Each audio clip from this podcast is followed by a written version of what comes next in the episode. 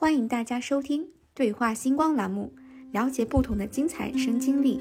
也欢迎有兴趣的伙伴联系我们后台或者微信公众号，成为我们的团队成员或者采访嘉宾。Hello, every unique listener. Welcome to our program, Stellar Talks, to learn about different exciting life experiences. And we are waiting for you to join our team or be our guest. Bienvenue à tous pour l'écoute de Stella Talks et n'hésitez pas à vous joindre à notre équipe ou à devenir un invité. 台湾の星の光を聞いてください。私たちのティムに参加したり、インタビューゲストになったりするを楽しみにしています。 저희 별빛 수다를 듣고 계시는 여러분들을 환영합니다. 여러분들이 저희 동아리에 가입하거나 인터뷰하기를 기대합니다. 我讲话没什么尺度要求吧，想骂谁骂谁是吧？都可以，就是想干嘛干嘛，这是我的人生宗旨嘛。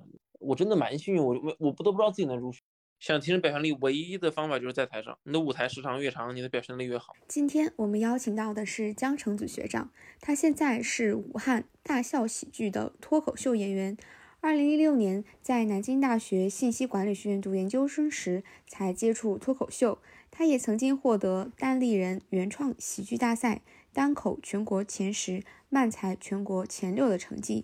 他已经线下巡演二十多个城市，演出五百多场。下面让江城子学长给大家介绍一下他的个人成长经历吧。那我们首先就是对那个学长的成长经历比较感兴趣，学长可以从本科呀开始聊吗？本科毕业之后就一个电竞公司，我第一年考研没考上，然后去了个电竞公司当翻译和赛事运营，然后在上海，而且当时主要去原因是因为我比较喜欢王者荣耀这款游戏啊，确实，我这个人比较随心所欲做事情，就是想干嘛干嘛。这是后来愿意从事脱口秀的原因，就是、嗯、您本科是学英语的是吗？呃，我本科学 ACCA 会计啊。那英语是作为您的一个？英语是作为我的一个优势，当时来看，应该应该这么说吧，所以就去当了这个。因为那个当时翻译工作其实任务也不是很重吧，反正也还好。而且当时就是我原来英语还是蛮好，大学期间英语得了蛮多奖的呀，什么全国英语辩论大赛。也拿了全国前一百，全国英语大学生比赛好像也拿了一个全国二等奖。英语一直还行，就是。那你有具体的衡量吗？就是除了这些奖，比如说雅思多少分，托福多少分这种。啊，雅思其实还和雅思七分吧，当时大二的时候考的七分，后来就没考了。然后当时就所以做去做这份工作嘛，当时就，然后当时主要是个人爱好，其实当时主要真的是喜欢做这个。其实当时父母非常不赞同，非常反对嘛，当时觉得不要不务正业嘛。哎，当时那个工资也不高，是吧？当时工资才一个月六千块钱，工资很低的。当时还在上海，真的，但是就是纯热爱。对，其实我也是王者荣耀的 深度粉丝，我看 KPL。哦，我原来啊，我就在 KPL 上班嘛。就是我，我也之前很想去电竞公司上班。我去的就是 KPL 的主办方 VSPN 嘛，原来叫量子体育，现在好像改名叫英雄体育嘛。因为当时我大学时候，我是真的是看 KPL 看特别狠。就是想干嘛干嘛，这是我的人生宗旨嘛。呃，那您当时就是电竞的这个实习过，会有机会和明星选手交流吗？有，比如说你今天 KPL 看过选手，当时我都见过。有交流的机会。当时的很有名的选手叫做梦泪，不知道你听过没有？当时在长板里面工作嘛，然后那场比赛是梦泪的告别战，梦泪告别 KPL 的战役，一九年的时候，当时我在，然后当时打谁我还真忘了，当时我的工作人员在里面，然后跟梦泪聊了一下，然后就是就是也是简单的聊了一下吧。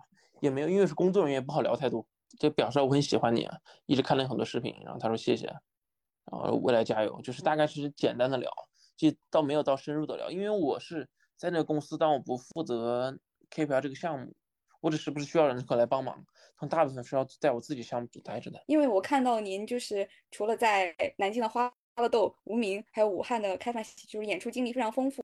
就聊一聊您第一次讲脱口秀，就是怎么开始了解脱口秀，开始就是讲脱口秀的故事。脱口秀经历确实很可以讲一下。最早想做脱口秀是在二零一七年，当时看《吐槽大会》第一季的时候，就最早的李诞池喜欢他们两个人。一七年我跟我爸妈说要做脱口秀，我爸妈说怎么可能？这个中国都没有这个行业，你怎么做？你去哪里做这个事情？我就是当时没办法，就憋下来了。然后正式做成二零年脱三脱口秀大会第三季正式出圈嘛，就非常火，就李雪琴、杨笠这一季。然啊，当时我当时刚好在南京读研的时候在，又去又在南大第一年嘛。当时九月份的时候，开学的时候，当时课业不重，我就搜一下能不能讲脱口秀，然后就搜到南京的无名喜剧，然后我就很兴奋嘛，就加他们公众号，然后说我能报名上台，然后那个老板把我拉进演员群，然后当时就是我正式开始说脱口秀第一场九月份的时候，然后九月份第一场当时是开放麦嘛，也是纯热爱嘛，当时觉得很兴奋，就是我上台的时候是在家里写了一篇五分钟稿子，一千个字嘛，记得写完之后我觉得我们真的是旷世奇才，我觉得这也太好笑，怎么会有人不笑呢？然后带这篇稿子上第一次开放麦嘛，凉的要死。没有一个地方观众笑，观众一脸迷茫的看着我，就这个人在台上干嘛？就是讲了五分钟，我特别难受。下，其实我同场还是有一些比较厉害的演员，当时后之后在南京圈比较火的这个演员还是有几个在。然后后来我就觉得是可能我写的主题不对，第一篇稿子我写了就疫情那些内容，当时可能不太好笑，我觉得主题问题。然后过了一周，我写了关于我父亲的稿子，写了五分钟，我觉得比上一篇可以说是进步太大了，我觉得一定炸场。第二次讲更凉了，真的是脱口秀真的讲不下去了。直到写第三篇稿子，第三次上开放麦的时候，那几个稿子我也不知道怎么写的，突然有几个梗突然笑了，观众笑了。当时有四五个梗，观众笑了，我觉得很惊喜。然后也是我走了一个捷径嘛，当时穿了南大我们的文化衫去了开放麦，有个脱衣服的环节，说最早的脱口秀的段子有脱衣服的环节，然后观众很新奇，没有人见过在台上真脱，就是当时因为这个点，然后当时让观众笑了。然后我这个我的那一篇稿子，之前还有两个梗，今天还在用。但也就这两个梗还在用，其他稿子跟第一篇稿子完全没有区别，完全没有任何关系。然后这是第三次上开放麦，然后后来这篇稿子我打磨了很久，打磨了大概几十场，很久很久吧，大概这篇稿打磨了，我觉得可能一百场开放麦嘛。当时除了无名发还有花乐豆，然后我也去花乐豆讲了开放麦，都是没有商演，一直没有什么获得收入商演的机会嘛。大概跑了半年，嗯，直到二三二一年的一月份的时候，南通。一个商场需要开需要演员，他也不管成不成熟，当时特别缺人，喊我们过去，然后拿到了人生第一笔报酬嘛。当时就是来回讲了十五分钟，当时就我都没这么多段子，随便讲，讲了十五分钟，然后拿了五百块钱，这是我人生第一次通过脱口秀赚钱，这大概是我脱口秀的钱。二一月份，后来当时我又回到了寒假之后回到武汉，因为我是武汉人嘛，回武汉，反正武汉有个开饭喜剧，我也去报名了。然后讲的还蛮好的，然后后来老板就说我讲的再好一点，也许可以上上商演，但是还是差一点嘛。就二一年这个寒假，我在武汉还是只上开放麦，没有上过商演。呃，然后回来之后那一年的时候，呃，无名老板他说单立人的一年一度的比赛要报名了。单立人现在跟他介绍一下，就是大家知名演员，比如说周奇墨、小鹿原来都是单立人，甚至 Rock 这种都是单立人的演员出来的，后来去的效果。早期在脱口秀大会还没火之前，单立人和效果还是分为南北抗体、分庭抗礼的两大俱乐部。就当时二一年的时候，单立人还可以。那个时候单立人报名全国比赛，但是我的投稿了一篇视频过去，也不知道能不能选，我觉得应该选不上，因为当时其实全国几百个特别，我当时特别新的演员嘛，全国很多知名演员过去，我也没抱指望。我当时指望的是南京无名喜剧二一年的叫春季新梗乱斗赛，当时我做新人，我想通过这个比赛拿一个很好的名次嘛。然后还可以拿到南京无名喜剧上演的机会。然后我当时打比赛的时候，我都准备了一个寒假来南京打比赛。然后第一轮的时候，南京无名喜剧老板叫孙玉，他第一轮的时候，我们是一 v 一比赛，他非要选我跟我比赛。然后我以很微弱的优势输给了孙玉，导致我们没有进决赛。那年如果我觉得我那年打进了决赛，我其实是有机会成为南京的冠军，当然真的有这个机会的，应该。那篇稿子我还是比较自信，然后有点可惜嘛。这个时候，然后那个时候也通过那次比赛，无名就说给我上演机会，就三月二十多号，三月二十二号有一个商演，你来作为新人演一场，试一场。我说好，没问题。然后也是那场比赛，我碰到了之后登上脱口秀大会的一一对漫才组合，叫橙色预警。但是我我第一次上演同台，和他们俩同台都记得。然后三月份的时候，单立人的名单出来了，就是入选那一届的比赛，选我还入选了。当时认真打比赛，当时我记得当时我看初赛的比赛名单。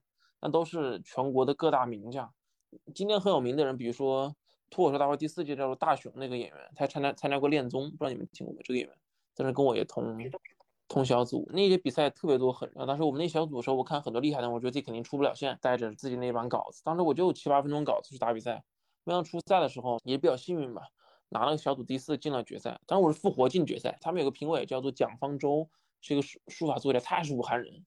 当时我讲段子，他当时特别能能 get 到，他给了我复活票，让我进了决赛。呃，我们那些决赛真的是今天来看，那些决赛都是卧虎藏龙。第一名是大熊，第二名是毛东，你可能你没有知道，第三名是毛豆，就是今年脱口秀大会去年特别火的第三名毛豆，是我们那届比赛第三名。然后第七名叫做邱瑞，今年去年也进了决赛嘛。呃，然后但是就是基本圈内很多尽量是比较厉害演员，当时那些比赛都参加了。然后我当时决赛的时候打的特别拉垮，我因为完全没段子，拿了个倒数第二，我记得。当时我那一场是把观众讲的很迷茫，不知道台上这个人在干嘛。后来就灰头土脸离开了北京，要开在南京。自从我单立人拿了全国前，当时也是全国的第十一名吧，还是第十名？其实也算一个，虽然票数不高，决赛，但也是一个非常好的名次，在整个南京和武汉圈。从没想到一个新人，我当时做半年拿了很好的名次之后，南京给给了我很多商演嘛，无名那半年也是讲了起码二三十场应该有吧，那半年。然后后来我也去花拉豆，花拉豆给了我商演，然后这两个俱乐部就拿着演。然后到了二一年的暑假，我回武汉之后，开饭喜剧给了我商演，就那个时候我开始在武汉、南京都有商演了。二一年六月份的时候，我想想，二二是二一年九月份的时候，我在开饭演了一场商演之后，长沙的俱乐部邀请我去，那呃这个时候杭州、苏州。包括合肥，就全国开始有至少五个城市的俱乐部邀请我演出了。那个时候，就那个时候开始已经开始有脱口秀的收入了，已经还算还可以。二一年夏天回南京之后，南京闹了一个病，就南京无名花拉豆分家，两家俱乐部之间不兼容了，后来各玩各的。当时我站错队了，站了花拉豆嘛。当时有的时候 人生站队就是这样，一旦选择就回不去了。今天来看，南京最好的应该还是无名吧。然后那个时候，那一年的时候，校场也来到南京，效果也来南京，我也会去效果讲开放麦。然后整个二一年的秋季，我当时演的特别难，是因为曾经我比较上半年很好段子，突然间讲不出来了，我不知道怎么讲了，然后也写不出新段子，当时很迷茫。当时在全国各地到处演，到处聊。最好就是那半年，我的人生的光就在于十一月份去一次昆明，然后特别炸，演出效果自信恢复了。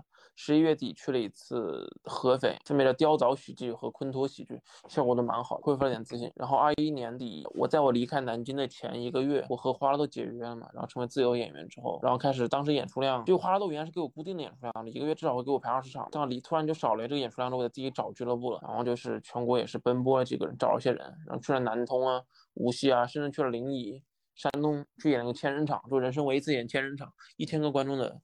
大剧场演了一场脱口秀，那个之后就当时在南京就草草收官嘛，然后就后来回武汉了，然后二二年开始在武汉之后演出量就是多了很多。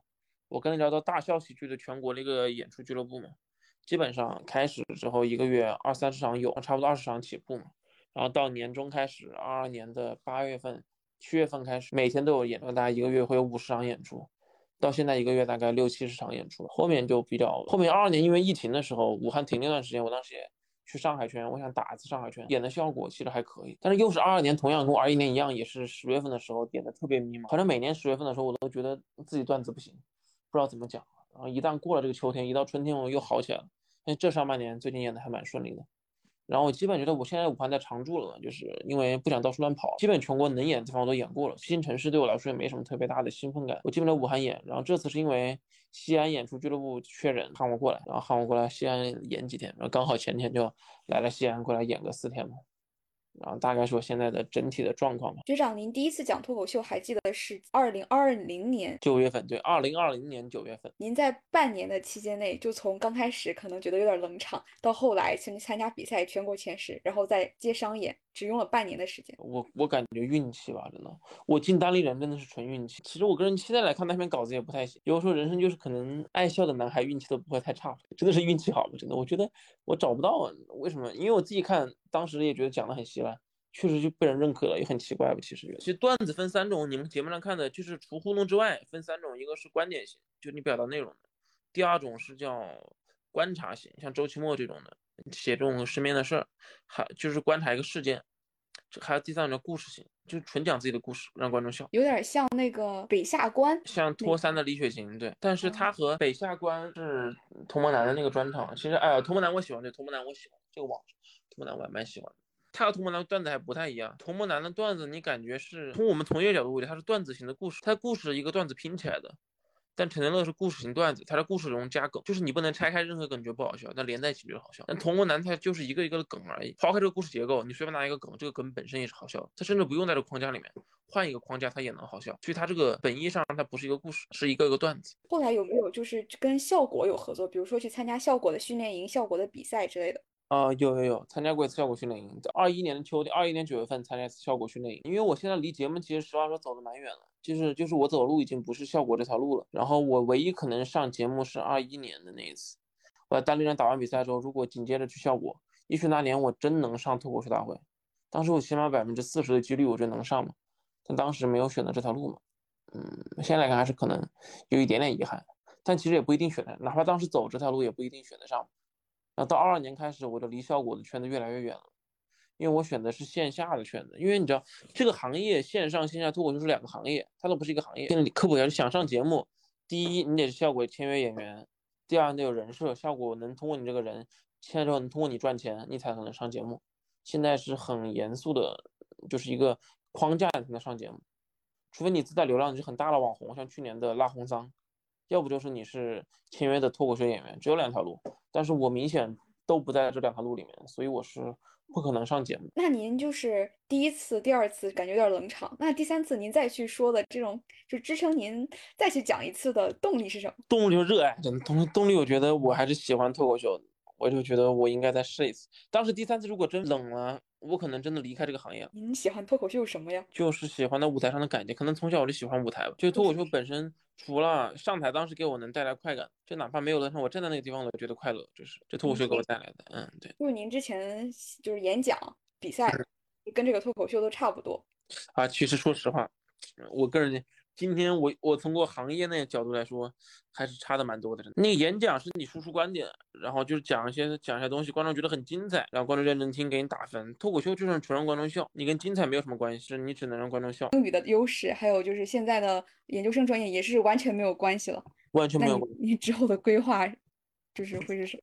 其实我没有创业，其实我现在，我当时做俱乐部失败了，去年我忘了说这一段。当时想做俱乐部嘛，后来因为发现要求越来越高，因为一创业资金，然后第二是你需要的人脉关系和你的，这样因为我没有做过这一行，所以我后来一开始做了几次之后，尝试觉得没有必要做下去了，就放弃这一行。所以后我还专心做个演员，就是二一年、二二年的六月份之后，我就决定安心做演员了。所以后来在。大笑喜剧就好，老老实当一个演员。我个人规划未来大概就是以这个行业为主嘛。就做得好的话，这一行业大概我出主打秀专场，然后做全国全国巡演最后，还是还做全国巡演，然后平时就是专心做拼盘，然后等待第二个脱口秀大会这样节目出现，然后去新的节目，这也是我现在的目标。因为我们不是为你一个观众服务，我是为了整体服务嘛。就是您现在还有，就是现在目前来说，您的计划就是。把脱口秀好好干，干成自己的事业。就未来有一天觉得脱口秀不好玩了，你是不是还有可能去搞别的事情？有可能，就真的很随性。我的人生很随，所以不要学我们。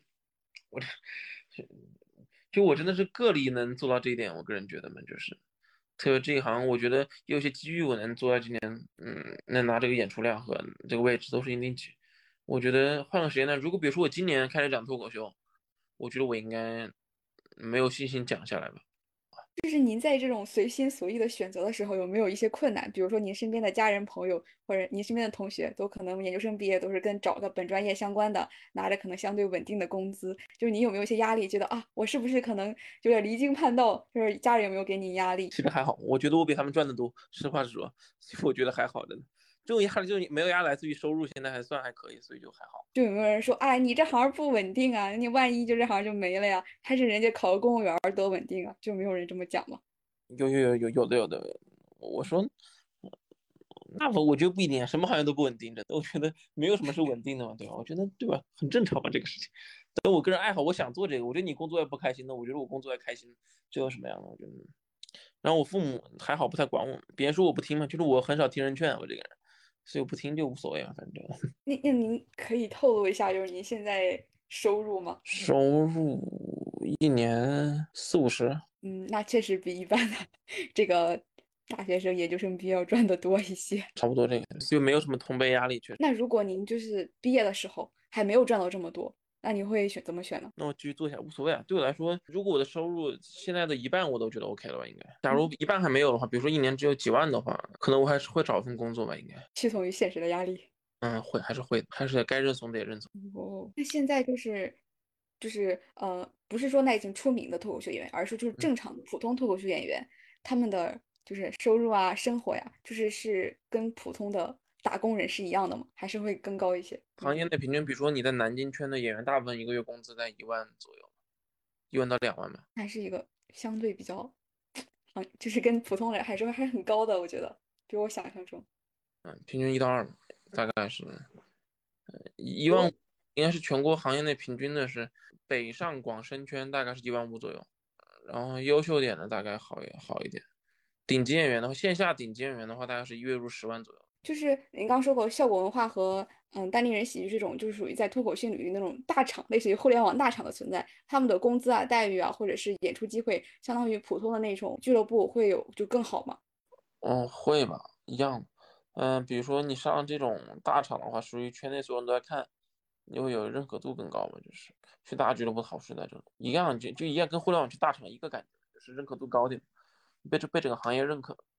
住脱口秀演员的日常是怎么样？就是上班下班这种。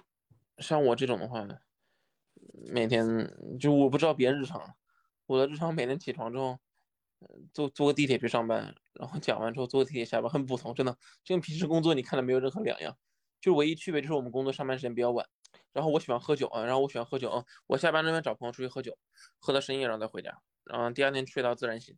然后想，然后去演出，然后喝酒回家，这是我的人生生活，很很平淡的生活，就是不需要坐办公室，就是感觉，对，不需要坐办公室，只需要在台上。你有比较喜欢的、欣赏的脱口秀演员吗？线上的嘛，是吧？都可以，线下可能不认识，但你们可以。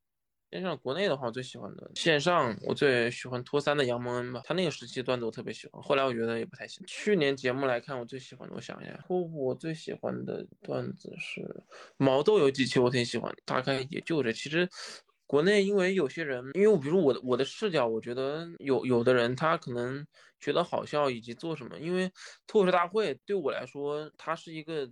综艺节目就是和大家认知脱口秀比赛不太一样，就在我的角度看来，它就是一个，因为所有人的稿子都是编剧团队写的，和他们自己写的关系没有那么，比如说你一个两分的稿子，编剧团队帮你改成八分，然后上台，所以就就还好吧，就，所以这个节目上其实到后来的话，你线上看我也很难喜欢线上的演员了。对从业者角度来看，你觉得他们都来线下不一定有我好这种感觉，我们所有人线下都这个感觉，不是我这个感觉。都觉得你来线下玩不一定打得过我们。陈天乐是我认为觉得全国最好的脱口秀演员，他拥有一个专场，呃，全国也会巡演，是我觉得全国线下最好的脱口秀。他来过南京演出，在无名演过，这我认为最好，因为他的梗的密度是我见过所有脱口秀演员中最好的，以及他段子的精妙程度是我觉得最好的。我觉得在我心中没有人能超过这个人，但他也不会去节目，所以就还好。就是因为两个行业嘛，也是。就是脱口秀，就刚刚您说的这位脱口秀演员，他是呃哪种类型？跟观众互动，还是只讲自己的内容这种？故事性段会不会就是在脱口秀里的演员，他在现实中就是那个样子，就是那个很幽默的人。就比如说智胜，他在除了脱口秀舞台他很好笑，但是他在综艺节目里他接别人的梗，会让人觉得哇好舒服呀，就觉得啊很好笑的感觉。就这是脱口秀的，就是演员的天赋嘛。就是在生活中他就是一个可以让别人都快乐都舒服的人。我觉得智胜也是个特例吧。我生活中我身边很多脱口秀演员平时很自闭的生活，对面自己玩自己的，跟人也不说话，也有这种人，真的就是个人性格不一样。因为到后来，脱口秀演员是个工作嘛，其他生活工作确实有时候不太一样，都有，真的，智胜是一部一部分人人而已，就很很表里如一的人，可能在哪都很好笑，但真的有一部分人，平时生活中你看不出来他是演员的样子，但上台才好笑，真的，这都有。呃，我觉得就是脱口秀会不会有一些人设，就是呃，我第一次听您的脱口秀吧，就学长感觉就是您丧丧的感觉，就是对什么都不是很在乎的那种感觉，就是这种人设是能刻意营造的，还是本来就是这种真实的表现？你看我的是哪一次？是二一年。还二零年还是二一？好像是二一年冬天，在花乐洞，对，花乐洞哦，二一年冬在花乐洞，那个时候是开放麦是吗？还是？对，开放麦。那个时候跟现在风格完全不一样，已经不是一个风格了，我感觉段子也都变了。我不同时期写的东西还不一样，从那个时候我心态比较丧嘛。我现在的舞台的表现能力比那个时候高太多了，已经不是一个级别了。我觉得，就我的掌控舞台能力和。和观众互动能力已经比那个时候高太多了，已经包括整个段子风格都变了，所以那是我一个阶段嘛，成长的阶段嘛，那个时候算。原来这个脱口秀它也是就是会变的风格呀，什么各种。您现在是在脱口秀创业嘛？就是您现在的这个脱口秀创业，之前的本科专业还有英语专业，就是英嗯，现在脱口秀会存在。抄袭现象嘛，就是比如说什么技巧什么预期违背啊，什么什么大家都懂，然后感觉大家都线上的线下的大家发的都挺多的，会不会有什么抄的现象？呃，这个行业抵制抄袭，所以就好，因为这个行业如果你抄袭了，一旦被人发现，行业内不会让让你演出的，所以就就是 有时候梗嘛，你懂吗？就是嗯、呃比如说你今天讲的这个梗，你放在了猴子身上，今天他放在了熊猫身上，这种算抄吗？嗯，只要不撞的太明显就不算抄。有的好像还有一种叫洗稿，把别人稿子拿来洗，这种就算洗稿。洗稿只要比写太明显就还好，所以就是其实大部分脱口秀演员目前来说，其实都是原创的。就没都原创，基本都是原创。之前就会感觉脱口秀那不是就是 会说话就可以吗？但是感觉能让别人笑，确实是一件比较困难的事情。哦，哎，它难点在于线下密度要求，一分钟得让观众笑四次，就你十五分钟必须让观众笑六十次，你才能上商演。很多人很多新演员上台之后，他们观众笑一次都不知道怎么让观众笑，很迷茫。你生活中让朋友笑其实不难，对吧？你随便做个鬼脸，这朋友就笑了，对吧？你舞台上这样的话，你做个鬼脸，观众觉得你在干嘛，就很迷茫，你知道吧？因为他不认识你，让陌生人笑是比让熟人笑难度是多，起码大一百倍的，这也是脱口秀难的原因嘛，在这。就是这种脱口秀的嗯结和在生活中，比如说有人说一句话，那个人会怼你一句，就这种人有什么区别吗？这种也有接梗吗？嗯，算这种算接梗，真算。我个人觉得脱口秀接梗，因为接梗在脱口秀是主持的门类，它不是演员的门类。因为演员大部分要求是自己讲自己的内容，就你讲的是已知的稿子，但主持人他的观众互动放松接梗，所以主持和主持和演员其实细分也是两个两种发展方向。接梗主要是接当脱口秀主持人，就是介绍规则以及跟观众互动聊天，然后接住观众的梗。这种梗就是靠即时反应力和平时多积累吧，我觉得，我觉得差不多。生活中接梗和舞台上接梗，我觉得这个倒没有特别大的差别。嗯，脱口秀就是有一些他会自嘲，然后有一些会调侃别人，就是这种创作方式有什么不同吗？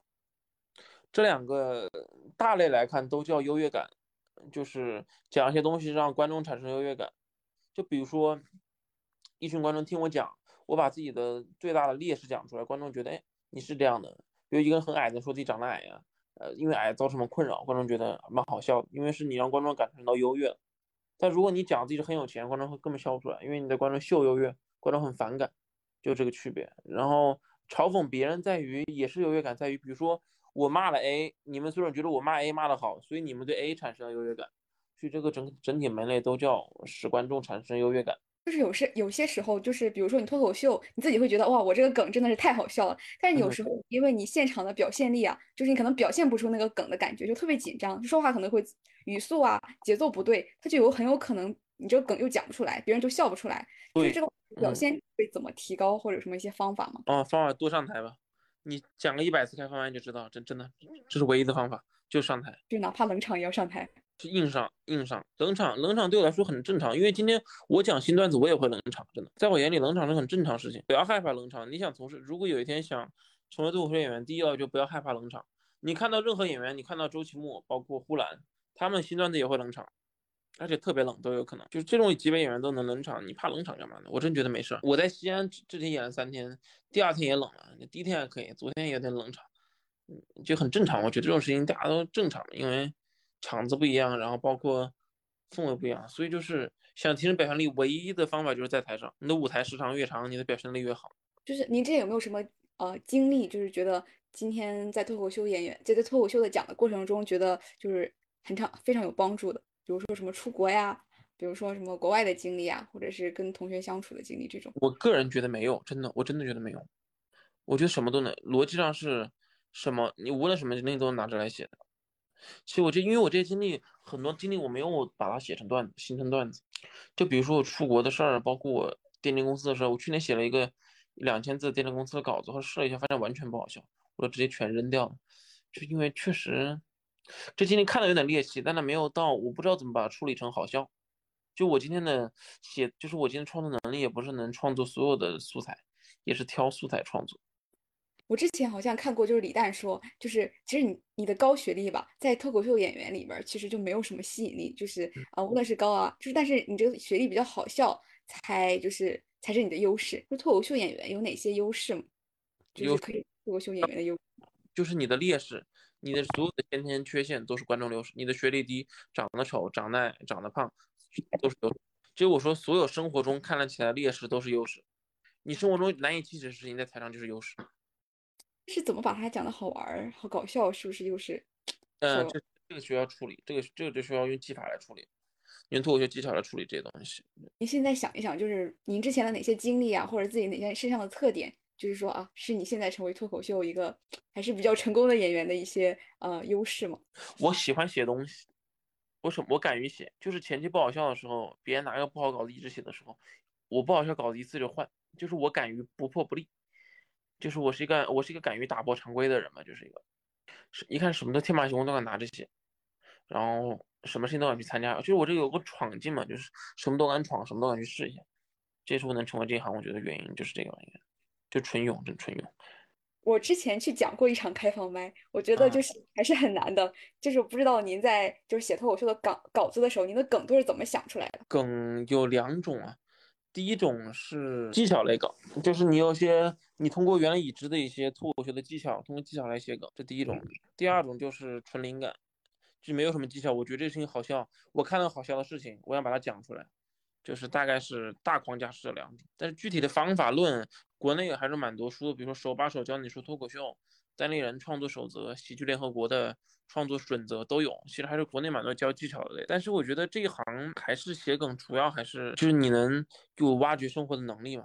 你看到东西你觉得好笑，你能把它讲出来。因为台上好笑和生活中好笑其实是两回事儿。因为比如说生活中朋友会给你捧场你讲东西别人会给你个面子笑，但其实事情本身它不是梗。就你你平时讲很多不是梗的事情，在生活中你别人也会笑，舞台上你必须讲梗才会笑。但梗是有我讲这个现在写作规则，你按照规则来。就是一篇稿子，大约从他就是我开始想，开始想这篇稿子，到他已经很成熟了，大约需要几场开放麦去试一下。你只是想成为一稿子从零到能上商演，看人。有的稿子平，你要说平均数的话，五十到一百场吧。这么多？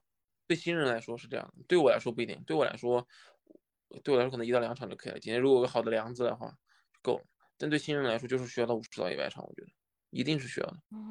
因为你对，因为你对这个行业没概念，你知道吗？就是对新人来说，你不知道怎么让观众笑。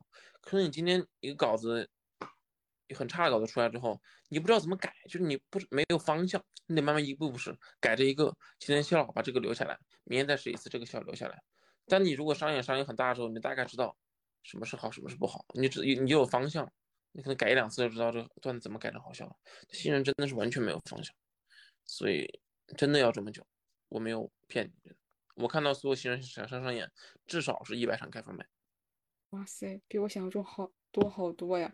嗯，就是你比如说一篇稿子，我第一天我写的这篇稿子是关于爱情的，讲了不好笑，我这全都不要了，梗啊什么什么都不要了，然后我再去想一个其他内容，是这种吗？还是会在这个基础？上再改，再改，再改。我改，我觉得他能改就改，就是我不知道，有有的稿可能观众呵呵一笑，我可以把呵呵笑变成大笑。但如果一开始这个梗完全不好笑的话，我没有改的方向就把它放下来了，看情况。就是您刚说您就是写写东西是优势，就您之前天天写日记，还是呃写作文，还是写什么？有这种之前的？各种就是喜欢写吧，就是。就一般有东西就拿起来写，然后有个小记录本，呃，记录生活。早期有积累日记的习惯，然后后期的话就是看到什么东西觉得有趣就拿出来写，就是一直，我我觉得这个写主要是在于写稿子的敢写，就是我什么都敢写，就是我我的，其实我今天可能上演稿子四十五分钟，但我已经写过稿子至少是四个小时到五个小时的稿子，就至少写了十，我觉得我今天脱口秀稿子写了五万字到十万字应该有吧，应该就是。至少是几篇，就是就是，哪怕今天有段子很好了，我觉得明天我还想写个新的超过今天这个段子，就是我也敢一直去试吧，应该就是就不会满足于当下，这是我的脱口秀上面就是。那现在是不是商演的机会还是非常多的？多很多，全国商演比我比我刚入行的时候起码多了二十倍吧，应该。您觉得现在是脱口秀演员的红利期吗？也不是，我觉得明年会更多，真的，我个人我真这么觉得。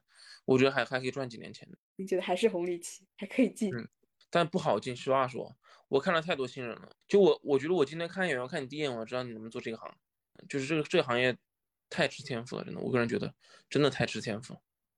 所以一般人不好进，哪怕觉得他赚钱进不来，是因为能做这行的人很少，有这个能力用这行赚钱的人真的很少。我觉得，就可能你们在商演，如果你们看场脱口商演，可能你觉得这个人。很尬，比如开场演员，第二你觉得很一般，你觉得很不好笑，但你要知道，他已经超过百分之九十九点九九的人了，可能是。你觉得他不好笑，但是你想达到他那个水平，你至少花一年的时间，我觉得，甚至更长的时间。这个行，所以这个行业没那么好进，其实是可以都来开放麦试一下，但想想上商演很难很难，我个人觉得。就这个行业之后，每个行业都会有壁垒嘛。一旦人数多起来之后，大家能赚这个钱，这行业壁垒形成之后，让新人进入就很困难了。我那个年我进这行业的时候还没有什么壁垒，是人都能进来，然后大家很热心。但慢慢的，其实行业壁垒会越来越深的。别再过三年的时候，可能饱和之后，新人出的越来越困难。包括整个去年整个南京市场就出了两三个新人，我知道。整个武汉市场出能上商演的新人也就一年就一两个，真的。你一整年，可能上台了上台的第一次报名开放麦上台的人可能有三百到五百个人。但只出了一个演员登上商演，你就知道这一行壁垒越来越深了。就是，就是因为老演员他能赚这个钱，他不想分羹给新演员。就会不会有一些人他跨行来抢脱口秀演员的饭碗？比如说二人转演员，还有一些什么话剧演员这种。他们做不了，我个人觉得他们做不了。嗯，因为不是一个行业，真的，每个行业都不一样，真的不一样。每个行业你可能觉得一样，你仔细做下之后发现行业完全不一样。就今天你让我讲相声，我根本讲不了。你让我去做二人转，做什么？比如说做话剧真的做不了，因为不是一个行业，要求完全不一样。就是一个普通人，他现在没有之前也没有参加过什么类似于脱口秀啊这种上台的这种演出，他就现在开始想啊，我想做一个脱口秀演员，他有什么途径吗？就就就上开放麦，这唯一的途径，真的。嗯，上开放麦，然后讲一百场，然后有老板认可你，给你排商演，你就是脱口秀演员了，真的，这是唯一的途径，真的。今天我要准备去。讲一场开放麦，然后我准备了一个一千一千字的稿子，然后呢，我就觉得就是怎么来判断这篇稿子能不能上台，就是它的梗的密度，其实我也判断不出来这个玩意儿到底好不好笑，就是，但是我又不想就是去尬场，我就想提前去，就是在演出之前，我想自己来感受一下这个好不好笑，有没有什么判断一下，就是自我先判断一下这种梗稿子好不好笑的这种方法，就是。自己判断，我觉得是没有。我的找题方法就是，我写稿子的时候，我肯定因为我知道哪个点，就是我设计的是笑点，我会用把它用红字红字标出来。如果他想就留下来，不想就我就知道我这种判断是错的。然后再试上来，我就不会用这种判断来判断新的稿子，就是纯不断试出来的。你纯就你是不上开放麦才才下纯享没有任何用，是就是有没有那种可以解？就是比如说他在日常生活中，他是一个让朋友都很开心的人，但是他去开放麦，他也不仅能讲出让所有人都笑的那种呃场面，就说怎么判断自己是否有当脱口秀演员的天赋啊？这种有什么判断标准吗？我个人觉得，你上舞台演个就是。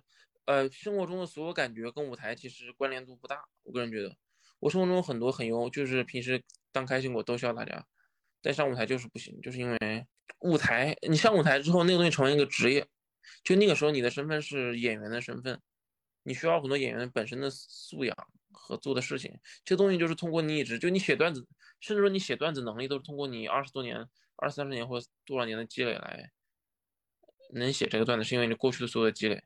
这个积累就是形成的天赋点。你小时候在什么样的喜剧环境里面培养出来的？就比如说聊个周奇墨嘛，周奇墨能做这一行是因为周奇墨从小就有极强的模仿能力。他从小喜欢模仿身边的每一个人，他姑姑啊，他他老师啊，所有人。所以他舞台上就做了很多呈现，是因为他模仿能力强，可以把当时情景还原出来，让观众觉得好笑。这就是他的个人天赋点显在这里。然后呼兰的天赋点在于他的写作能力嘛。他跟娘娘一样，能写出很多让人发人深思的段子。卡姆这种就是因为表现能力强嘛，就你一定有得有一个呃脱口秀需要你需要点的天赋在这个地方，我觉得在这里才能做这个行业吧。应该，如果你从零做起也能做，我也见过一些人，但你要付出很多很多努力。就如果你愿意付出这么多努力，你做别的行业，我觉得也也能拿这样的收入，就没有必要做这个。所以这一行，我个人建议想进的话都来尝试一下。你讲个十次开放麦的，大概知道自己能不能做这一行。要通过通过呃开放麦自己去感受一下，就能感觉出来适不适合。OK，嗯，就是呃李诞之前说过嘛，人人都可以讲五分钟脱口秀，但也不一定好笑。所以如果一个普通人想去讲脱口秀的话，需要提前准讲那个开放麦，需要提前准备些什么吗？就写稿子，然后上就可以，就写写一千一千字的稿子就可以。就是自己先准备一千一千一千字的稿子，然后去，然后把对，然后把它练熟，能脱稿，把这一千字讲出来。你就可以上台，就是没有什么标准。比如说你在上台之前，你要练个十遍、二十遍这种。我我觉得就是背书，背书，滚瓜烂熟。您觉得这些梗就是它是天赋，还是可以后期去练出？占比吧，我觉得，我觉得这一行，我今天来看这一行，我觉得天赋型选手远远大过努力型选手。为什么？我觉得脱口秀门槛还是不像李丹说的没有门槛。我看了很多努力的人，努力了很久，但真的是越来越迷茫。这东西我觉得天赋占百分之七十，努力百分之三十吧。是我的，我的，我个人觉得占比是这个，就是脱口秀的这种经历有没有给现实中一个，就是比如说你在现实中有没有能够成为一个能够接得住梗的人？可以吧？因为我们确实，我们专业人士在这方面平时接梗能力肯定比非做这一行还是强的，因为写梗和接梗是我们的。工作要求嘛，就是如果是普通人，他没有讲过脱口秀，他想成为一个能够接住梗的人，有什么方式吗？方式就是都是多想点奇怪的东西吧，和就是和常人不一样。就是这脱口秀好笑点，就是和常人不一样。我觉得，就比如说简单点的话，比如说今天我讲脱口秀，随便地方讲嘛。一般比如说剧场啊，然后在电影院啊，在剧院啊。如果跟你讲我今天在坟墓面前讲的脱口秀，别人会觉得有点意思，就是因为它是一个不一样的事情，是一个很罕见的事情。脱口秀其实讲一些生活中一些你觉得接梗，就是用用一些很飞的想法，奇思妙想来回答别人，就是我觉得这就是一种接梗的方式。嗯，您刚开始说脱口秀，就是您作为观众的时候，那个对脱脱口秀的感受，和您现在就是算是内部人员对脱口秀的感受有什么不一样吗？呃，这确实蛮多不一样的。因为观众角度是纯好笑嘛，你演员角度还是看段子它的结构、它表达的观点、它的这个技巧的是否难易程度，以及它到底是这个梗是就就得看这个梗的易得的程度嘛，就是他是花花心思写的还是很简单梗。比如说谐音梗，圈内觉得简单是因为很好写，你让我写一天给你写一百个谐音梗都没问题，但没意义，因为这梗放在线上是观众觉得不好笑。但在线下聊一下，你比如周围有人说个谐音梗就很好笑，朋友觉得可能觉得捧一下，觉得他蛮蛮这个人还蛮有梗。你放在舞台上，这种梗就非常尴尬。就是您现在是不是？会看脱口秀的时候会觉得没有那么好笑了，就之前作为观众可能也不懂技巧，也不懂里边的一些可能设计，可能觉得啊就是好笑。那现在会不会觉得啊这些都是设计，就觉得笑点更高了？嗯，会，其实真的会。现在现在能让我笑出来的段子都是非常纯粹的段子，就是我看不出任何技巧，但是很好笑的段子，就我只能通过这种段子笑。如果从段子中看出说你用的什么结构和什么样的方法的话，我就觉得。这种东西我也能用，我就觉得所以就没什么，就看的点不一样。嗯，你就是在你在讲开放麦啊、讲脱口秀的过程中，有没有什么好玩的事情？比如说有没有什么观众这样你是接你的梗啊，或者是他比较搞笑，有没有这种搞笑的经历？就是会不会在不同的城市，比如说呃上海啊，就一线城市，他们可能就是去听脱口秀的年轻群体特别特别多，但是在一些可能不是很发达的地区，他们脱口秀可能没有那么普及，看的人比较少，会有这种情还好，现在三线城市观众也蛮多了。客群可能会年纪偏大一点吧，但也还好。我们最喜欢观众其实是中年女性嘛，中年女性什么都笑，真的。中年妇女没有架子，什么都笑，还笑得贼大声。嗯，我觉得这种你蛮好的。但是最不喜欢就是中年中年大哥什么都不笑，觉得自己最幽默，什么都不笑，这种客群我不太喜欢。然后年轻人一般都还好，年轻人一般都场年轻人多，反正也挺好讲。年轻人其实放得开，其实倒也还蛮。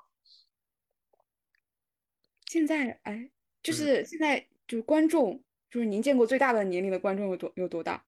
七十多岁嘛，就满头花白，老人。他们也喜欢，是他孙子给他买的票。他们会笑吗？他们能 get 到梗吗？那全程也很很迷茫看着我，我知道他难受，我知道我也难受，没办法。但你进来你就听。就是他们可能 get 不到的梗，但是还是被气氛感染了一下。对对对，就就坐在难，他们纯难受。那个大爷全程皱个眉头看着我。很迷茫，一脸迷茫。我知道他迷茫，没办法，但我也无我也无可奈何。感谢大家收听《对话星光》栏目，我们下期再见。